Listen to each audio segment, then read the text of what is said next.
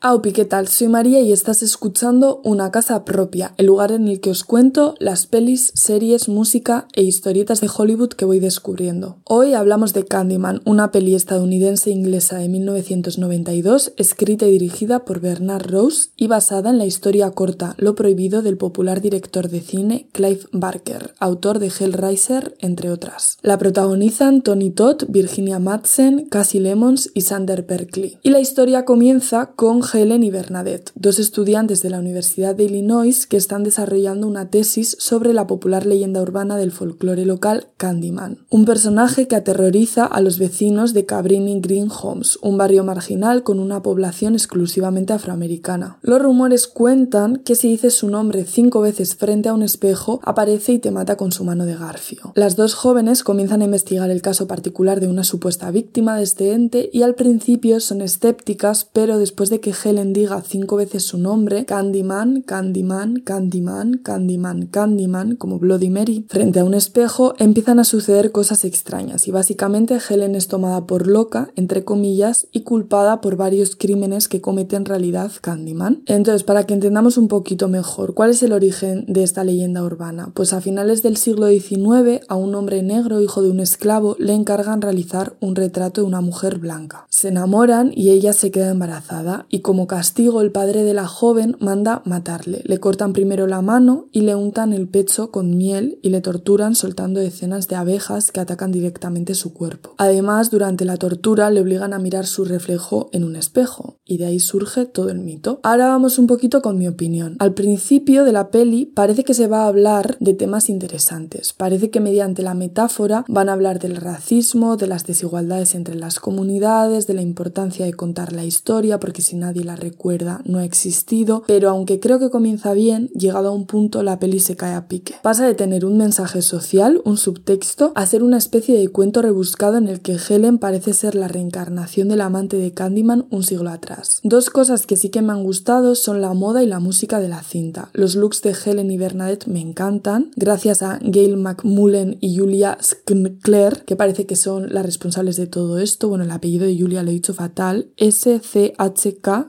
Claire. Y la banda sonora es un trabajo de Philip Glass, autor de la música en el show de Truman o Las Horas, por ejemplo. Que por cierto, Las Horas es una de mis películas favoritas y el soundtrack me parece lo más. Lo que menos me gusta, pues el tema de la Salvadora Blanca, que se sacrifica por la comunidad negra, creo que es un poco cuadro, y tampoco las innecesarias imágenes de los pechos de la protagonista, algo muy común en el género del terror, por otra parte, sobre todo en esa época, que yo creo que ya, pues chica, hay que ir retirándolo. En 1995 se estrenó una secuela llamada Candyman Farewell to the Flesh y en 1999 una tercera parte, Candyman Day of the Dead. Por último y más recientemente, en 2021, se estrenó una secuela homónima de la peli original que podéis encontrar en Prime Video. Aún así, os recomiendo que le echéis un ojo, la tenéis en Netflix y Filming, es un clásico del cine de terror y no está de más revisarlo. Por cierto, quiero aprovechar para recomendaros una película que podéis encontrar ahora mismo en los cines que se llama Close. Es una película francesa que está genial, muy bien interpretada. Bueno, yo lloré un montón de veces en el cine. Es un drama que básicamente habla sobre la pérdida,